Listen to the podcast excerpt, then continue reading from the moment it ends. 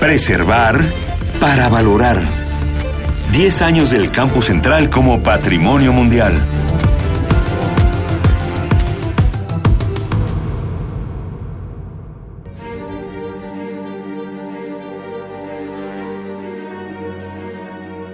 Uno de los edificios que mejor representan la misión de la universidad es la Biblioteca Central. Sin ella cambiaría significativamente la imagen que suelen producir las palabras ciudad universitaria. La idea de la Biblioteca Central, como la conocemos ahora, comenzó a fraguarse en 1948. Dirigieron el proyecto Juan O'Gorman, Gustavo Saavedra y Juan Martínez Velasco.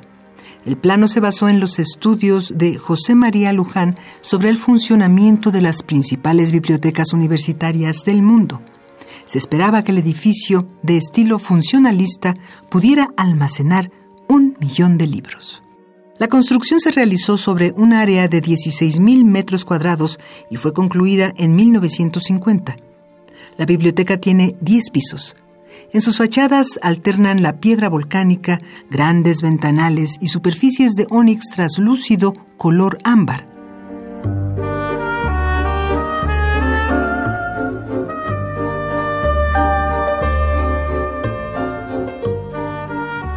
El magnífico mural de Juan O'Gorman reviste los cuatro costados de este edificio.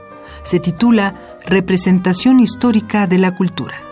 Se trata de un mosaico de vidrios de losas precoladas y piedras naturales de diversas zonas del país.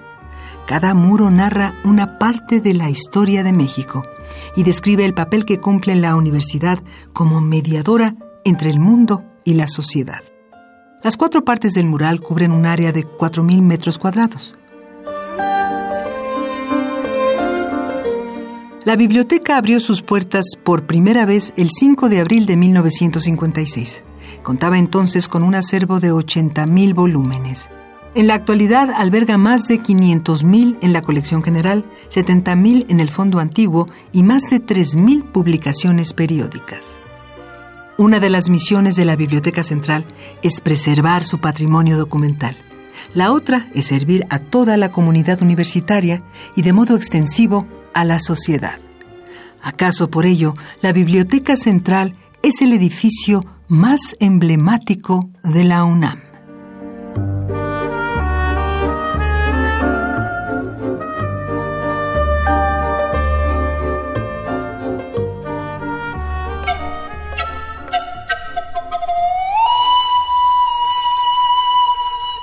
Diez años como patrimonio, diez años que confirman la grandeza de la Universidad de la Nación.